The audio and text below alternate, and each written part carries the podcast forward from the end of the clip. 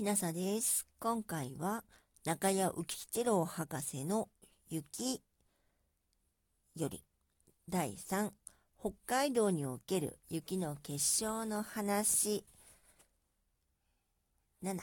2か3か4かなどの結晶を朗読させていただきます。従来いろいろな国で三下の雪の結晶が発見されている。その一例は、写真に示したごとくで、これは十勝岳で撮ったものである。この他にも、ニカ、シカなどの結晶も時々見られるのであるが、これらの結晶の成因は今までわからなかったのである。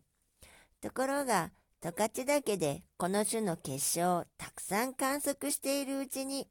偶然にその成因が分かった。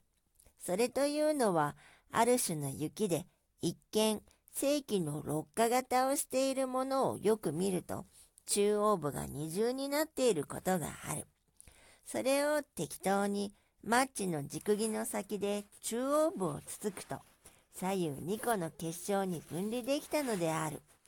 これは結晶生成初期において角が2個重なり、一方の角から左の半分が成長し、他の角から右の半分が発達したものとして説明できるのである。もし一本置きの3本の枝が一方の角からで、他の3本が他の角から出るとすると、その結晶は図のような3か2つが重なった結晶となるはずである。それが落下の途中、風か何かの機械的衝撃で2個に分離したとすると酸化の雪ができるのである。実際一見六花型のある雪の結晶を適当につついて酸化2つに分離した実例もかなりある。この時一方の角から枝がいくつ出るかは偶然に決まるとすると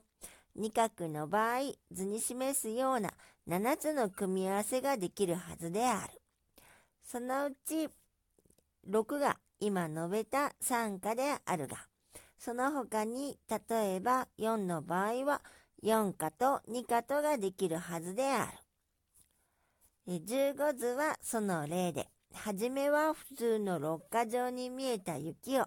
中央部をつついて分離してみたら、たまたま4価と2価からなっている結晶だったことが分かったのであ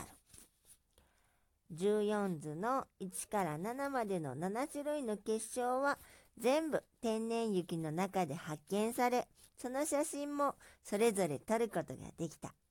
このようにして3価、4価などの結晶の成因が分かってみれば、その分類もできるのであって、これらの結晶は平板結晶中の二角結晶とすればよいのである。今回は中谷浮吉郎博士の雪、北海道での研究、二課、三課、四課などの結晶を朗読させていただきました。